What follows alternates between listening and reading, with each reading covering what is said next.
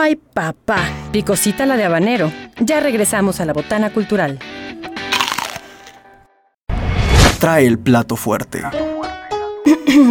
Iba a comentar algo, pero creo que los meseros dejaron claro de qué va esta sección.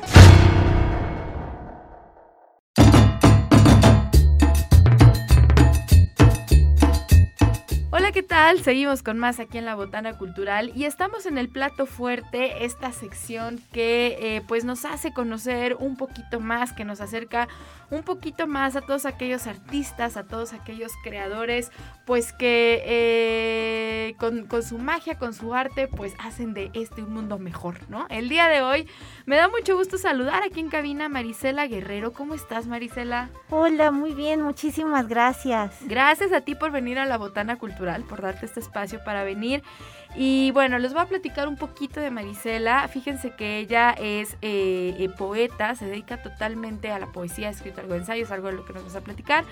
Pero eh, has encontrado a través de, la escritura, de, de, este arte, pues esta forma de expresión, de difusión.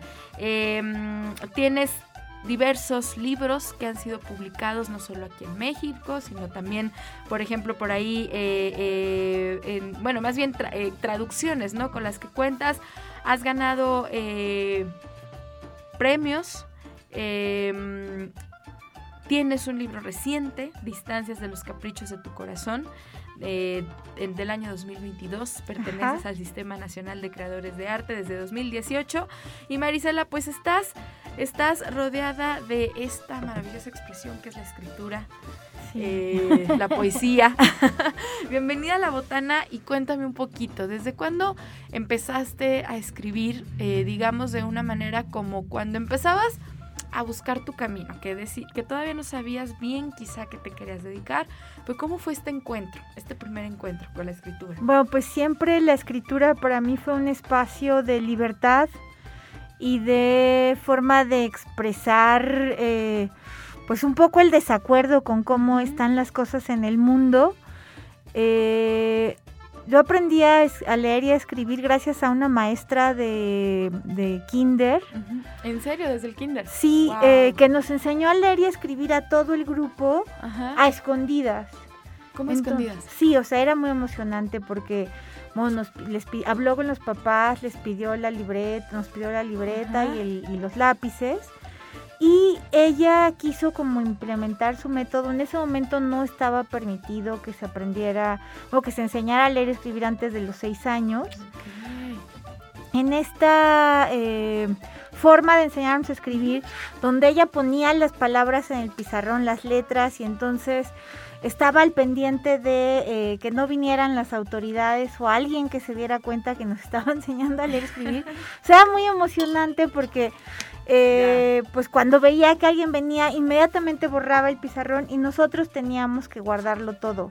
Órale. Entonces, esa forma de eh, estar haciendo algo emocionante y divertido, pero Ajá. a la vez que tenía como una especie de... Mmm, como de peligro, claro, como claro. de subversión. De subversión, como, sí, claro. Como de estar haciendo algo muy bueno, pero que a alguien no le gustaba. No eh, para mí fue muy emocionante y desde entonces la escritura siempre ha sido pues un espacio para buscar libertad. Uh -huh.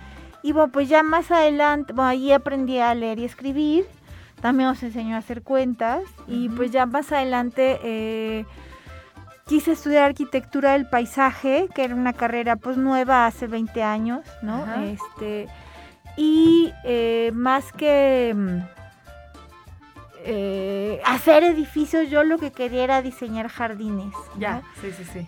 Y sucedió que, pues ya estando en la carrera de arquitectura, aunque me apasionaba mucho y me, y me emocionaba mucho, uh -huh. No me sentía yo como en, la, en el lugar correcto. Uh -huh. Entonces ya de ahí me fui a, a estudiar letras, ¿no? Okay, y ya en letras, este... En la UNAM. En la UNAM. Ajá Sí, la, la arquitectura del paisaje también comencé a estudiarla en la UNAM. Después regresé hace poquito a hacer talleres de jardines, este, Oye, que si lo piensas hacer como eh, jardines es algo también muy poético. muchísimo. O sea, porque dices, no, no me gustaba la onda de los edificios, que digo, también lo puede ser, pero que quizá pues corresponden más a una, a una cuestión de funcionalidad. Y, y el jardín, pues sí, a final de cuentas es este espacio eh, de que uno se siente libre, Sí, ¿no? y, y justo, o sea, como que todo ha ido confluyendo. eh, mi sensación es que vamos aproximándonos cada vez más a, a lo que verdaderamente nos gusta, nos emociona, ¿no? O sea, como que eh, vamos desaprendiendo cosas Claro. y reaprendiendo otras. Entonces, eh, en esta búsqueda, en esta trayectoria, pues todo ha ido confluyendo porque los poemas pues también son formas de construir o de generar espacios, Claro. espacios eh, creativos, espacios de subversión, espacios de creación y, eh, y bueno, para mí el poema pues también me da esa oportunidad como de, de dibujar o de plantear eh, posibilidades creativas, ¿no? Claro. Eh, el, el- el libro anterior a estos dos que presentó este año es, ¿Cuántos, cuántos, perdón, eh, Marisela, cuántos libros llevas, o sea, eh, escritos? Aproximadamente. pues van como ocho. ¡Ocho! Ajá. ¡Qué impresión! Y bueno, ahorita estoy preparando eh, narrativa, Ajá. he escrito algunos cuentos, estoy preparando narrativa, Ajá. he escrito algunos ensayos y, Ujú. y- y, pues mis respuestas a algunos temas de, la sociedad, ¿no? Temas que tienen que ver con la política pública, etcétera. Claro. Pero pues sí, básicamente mis libros son de poesía. Y estos últimos dos, bueno, el libro anterior a estos dos se llama El sueño de toda célula Ajá. y es un libro que apareció en 2018 y ha tenido mucho eco entre muchos este muchos ámbitos, no solamente literario y eso para mí ha sido muy valioso. Eh, poder ser leída por científicos, por biólogos, por eh, urbanistas, eh, y ese libro, pues justo en ese libro confluyen mis nociones acerca de la arquitectura y del entorno que habitamos y eh, un trabajo también muy cercano ya a la meditación para escribir. Eh, mis propias investigaciones como, como madre. ¿no? Y como eh, trabajadora, ¿no? O sea, como, como persona que tiene que trabajar como muchos, hace- bueno, como la mayoría en, en- en este mundo, ¿no? Entonces todo eso confluye ahí y ese libro, digo, ha tocado como muchas puertas muy distintas y, eh, y por lo mismo pues ha tenido una resonancia internacional. Pues el año pasado salió publicado por Carver House Press Ajá. en Phoenix, En Phoenix, eh, ajá. salió en Fue, fue, fue publicado por la editorial eh, Afaya. Afaya en también en Berlín, Ajá. con traducción de Joanna Schwering. Y, y, lo, y lo que dices es esto, ¿no? Ha tenido como esta repercusión internacional justo por los temas que tocas. Y me llama mucho la atención que dice, eh, compone poemas y otros materiales mientras investigas estrategias y devenires vegetales, acuáticos y minerales. Sí. A ver, cuéntame un poquito de esto. Pues mira, eh, yo creo que como, como muchos de, de- de las personas con las que compartimos el mundo y de mi generación, entre otras preocupaciones políticas que tenemos, bueno, pues es la, la- la preocupación de cómo estar en el mundo, en un mundo que además ya está eh, en un estado crítico con relación a la emergencia climática, con relación a eh, al sistema económico, ¿no? Que eh, pues ha generado una crisis este, ambiental, latente, ¿no? ¿no? Ahí Está ahí. Tum, tum, Pero además en esa, en esa latencia de esta crisis que, que- que bien señalas, eh, no podemos estar solo preocupados. ¿no? O sea, Claro. una de las, una de las de los poderes que nos otorga la escritura es hacernos cargo. Entonces, en este sentido, por ejemplo, analizar este fenómeno a partir de la literatura, a partir de los libros que se han escrito al respecto, pues es, es un, buen arranque, ¿no? O sea, por ejemplo, eh, justo este año estoy iniciando una serie de talleres que se llaman Verdad Esencias y partimos de analizar el concepto capitaloceno, que eh, bueno, este concepto le da nombre a, un libro que escribió Francisco Cerratos. Y en este libro lo que hace Francisco es eh, desarrollar históricamente cómo es que llegamos hasta este punto, ¿no? Y por supuesto que el considerar que todos los humanos tenemos responsabilidad, toda la humanidad tiene responsabilidad, pero que hay que determinar quiénes son más responsables que otros, que hay que determinar cuáles son eh, los poderes fácticos que sí tienen injerencia inmediata en detener emisiones de carbono, por ejemplo, o en no seguir implementando minería a cielo abierto. Claro. Eh, pues por supuesto que es muy distinto la responsabilidad de estas personas que nuestra responsabilidad, ¿no? Claro, claro. La, la huella ecológica, ¿no? Exacto. Que dicen. O sea, me acuerdo mucho y, ay, perdón la referencia, pero me acuerdo mucho de un meme que decía digo, en redes sociales que de repente luego nos, nos ayudan a, que justo la a entender, ¿no? Ajá. como que, ay, sí es cierto. O sea, nunca va a ser igual la huella ecológica de, digo, sí, obviamente vamos a tener responsabilidad, pero tú de que, que no sé, que a lo mejor eh, después de llover regaste tu jardín o que te tardaste cinco minutos más en bañarte, que la huella ecológica de alguien que hace minería a cielo abierto, ¿no? Por supuesto. No recuerdo exacto cómo era el meme, pero, o las refresqueras que se acaban. Por supuesto, por supuesto, o sea, que toman toman manantiales, ¿no? Que pertenecen a comunidades, ¿no? Y en ese sentido, pues eh, asumir, te digo, nuestro, nuestra agencia también, ¿no? O sea, quizá, eh, o sea, todas estas acciones que, a las que estamos invitados, ¿no? Separar la basura, eh, cuidar las emisiones de contaminantes de nuestros autos, ahorrar agua, etcétera, pues hay que seguirlas haciendo, no podemos no hacerlo. Pero además de eso, pues sí un poco ir pensando ya en acciones colectivas que obliguen a estos poderes fácticos, empresas y eh, instituciones, eh, estados, ¿no? Gobiernos, a detener asuntos, ¿no? Este, y quizá, o sea, nosotros con nuestro pequeñito poder, pero muchos pequeñitos poderes, pues sí podemos hacer algo, ¿no? Entonces, estos talleres, tío, parten de ahí, de asumir que estamos viviendo una época de capitaloceno, no tanto de antropoceno, o sea, el desastre ecológico lo estamos teniendo a partir de un modelo económico. No es que todos los humanos tengamos la misma responsabilidad, ¿no? Entonces, en ese sentido, pues, eh, la escritura para mí es un espacio que nos permite analizar y tener eh, en este mapa que se extiende cuando escribimos eh, a los actores, en las, las, situaciones, ¿no? Y nos permite también vincularnos o revincularnos con el entorno de otra manera, ¿no? O sea, dejar de, utilizar los nombres del capital, por ejemplo. No somos recursos humanos, somos personas.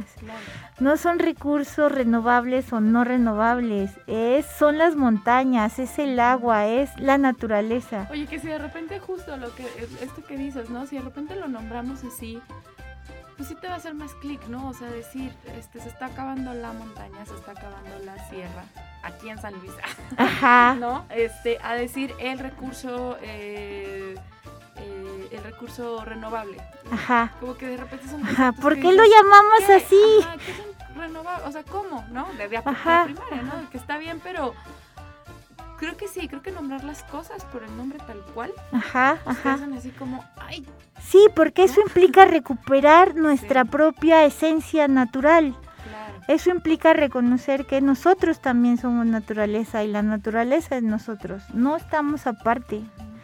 El entorno es nosotros, es eh, nuestra casa y nosotros somos parte de esa casa. Ayer justamente caminando por una de las calles de, de, aquí de San Luis, había un letrero muy hermoso escrito en una cartulina y decía, eh, los seres humanos somos invitados a este mundo, comportémonos. claro, claro. sí, o sea, estamos de invitados. Estamos de invitados, pero el sistema económico ha generado esta idea de que ciertos humanos pueden tomar los, los recursos, ¿no? Porque así lo llaman. que tienen derecho a... Exacto. Entonces, en la manera que también empezamos a cambiar nuestra forma de hablar, y ahí es donde entra la poesía totalmente, este, pues cambia nuestra relación, o más bien recuperamos una relación que tengo la sensación, todos hemos vivido en nuestra infancia, ¿no? Esta, esta sensación de poder platicar con los árboles, poder platicar con las piedras, poder eh, comunicarnos con las aves, con con los animales. Oye, oye Marisol, es que es que a final de cuentas no, lo que tú dices, no dejamos de tener una parte pues animal y, natural, o sea, totalmente natural y de repente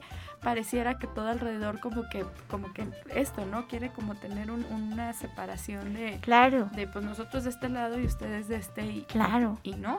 No, por supuesto, y además es una fractura completamente artificial que esta fractura artificial nos va también a nosotros mismos hacia, hacia nuestro interior, hacia nuestro ser, nos va separando.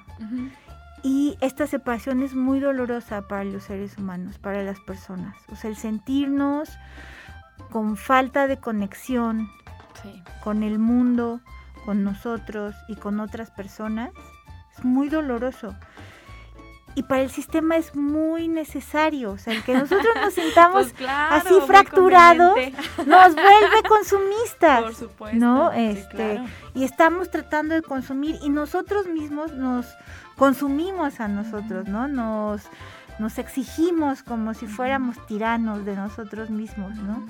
Entonces, eh, pues te digo, ahí es donde entra la poesía. O sea, el empezar a nombrar distinto o a recuperar nuestra memoria, ¿no? Una memoria que pues ha estado ahí, ¿no? Porque pues aún siendo niños urbanos, yo fui una niña súper de ciudad, pero pues para, para nosotros siempre fue emocionante, ¿no? Estar en los parques, trepar árboles, subir montañas. Y, sabes qué, eso te digo, como que no podemos negarle a lo mejor la, pues no sé si la herencia biológica o qué onda, porque te vas a los parques y, y los niños lo siguen disfrutando, ¿no? O sea, y, y, entonces dices, claro, y, y, y, ahí se olvidan del celular, ahí no quieren estar en el celular, no. Ahí no quieren estar en el videojuego, ahí no quieren estar, o sea, quieren estar en contacto con la naturaleza. Y con otros niños. Y con otros niños, claro, y, es donde empiezan los procesos pues, de socialización, de todo, que el día de mañana pues van a, a crear una seguridad real. Exacto. Y no una seguridad ficticia eh, ofrecida a través de productos, de redes sociales, de que si los seguidores en Instagram. Exacto, que esos seguidores no son personas, o sea, no son vistos como personas, son vistos como recursos, ¿no?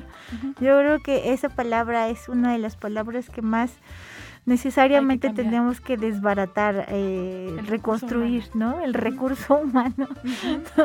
este, pues también como para cambiar nuestra relación con, con cómo eh, trabajamos, ¿no? Con cómo somos vistos cuando trabajamos. Oye, y es que sí es cierto lo que, ay, es que qué interesante, porque ahorita lo que dices, pues nos consumimos a nosotros mismos, claro. ¿Cuántos no nada más salimos de trabajo, nos vamos a la casa, nos dormimos el día siguiente, volvemos a despertarnos y vamos al trabajo? O sea, se hace como una cosa muy, muy tremenda, muy desgastante y muy deprimente. o sea, no tener este espacio, este, este lugar del esparcimiento, del pero justo nosotros mismos creo que nos vamos encadenando, ¿no? Porque hay que pagar la tarjeta, hay que pagar... Exacto. Etc, Exacto. Y, eh, y perdemos conexión con nosotros mismos. Sí. Y esa conexión es muy importante. Sobre todo porque también eh, una de las necesidades humanas más apremiantes, pues es tener conexión con otros, es poder tener una conversación con alguien, es poder estar con alguien solamente en un espacio y estar y que ese estar sea cómodo, ¿no? Sea compasivo, sea generoso. Entonces, eh, digo, justo ahí es donde yo creo que entra la poesía. Claro el, la palabra como, como magia para revincularnos. Sí, y es que los discursos son bien, o sea, el discurso escrito, el discurso hablado, pero eh, eh, eh, pues son bien potentes, ¿no? O sea, son, o sea, cambian, cambian realidades, tanto para bien como para mal, y por eso ahí están. Por eso tu trabajo es tan interesante. Eh, y me gustaría que me platicaras justo, dices, estoy trabajando con dos libros. Ahora tenemos dos libros, bueno, el año pasado... Y los talleres, ¿verdad? Y los talleres. El año pasado la, la UNAM editó un libro que se llama Distancias de los caprichos de tu corazón. ¡Ay! ya el nombre ya dijo todo.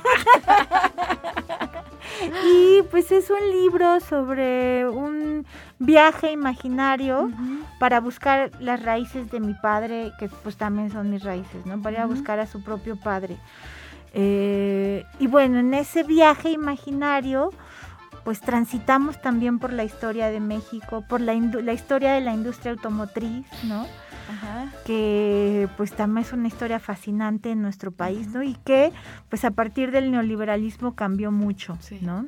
Eh, y en este viaje pues lo que pretendo justo es encontrar esta raíz y encontrar también un, tema que bueno, ahorita y, afortunadamente se está poniendo muy sobre la mesa, ¿no? El tema del racismo en México.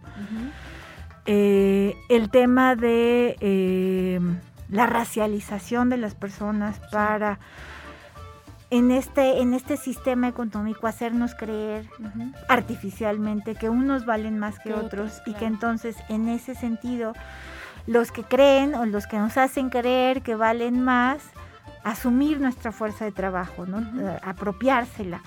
Entonces un poco por ahí va ese libro. Eh, por las distancias ¿no? que hay entre unos y otros eh, por las distancias temporales, las distancias físicas, ¿no? Las, y las distancias que se generan también al interior de la familia. Cuando uno es medio oveja negra.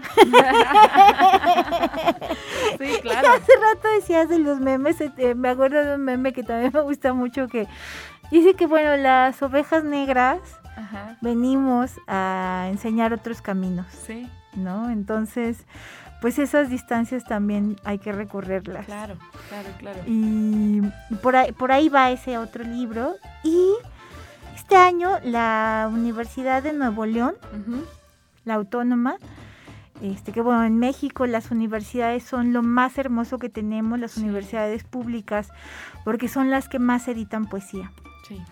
Este, gracias a las universidades públicas y algunas editoriales independientes, es que la poesía en este país pues, brota por todas partes, ¿no? Sí, sí, sí. Entonces, bueno, la Autónoma de Nuevo León, a quien le agradezco muchísimo también, igual que a la UNAM, editó un libro que se llama A Río Revuelto, que primero salió en Buenos Aires en una editorial que se llama Agua Viva.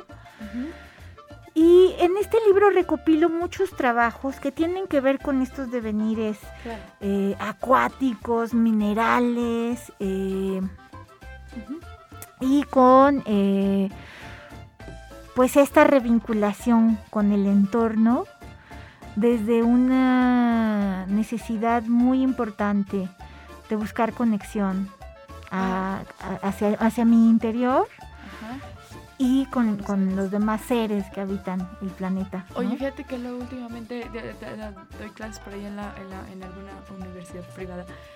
Y, y, hay este rollo, ¿no? Mucho de que la ansiedad y la depresión y todo.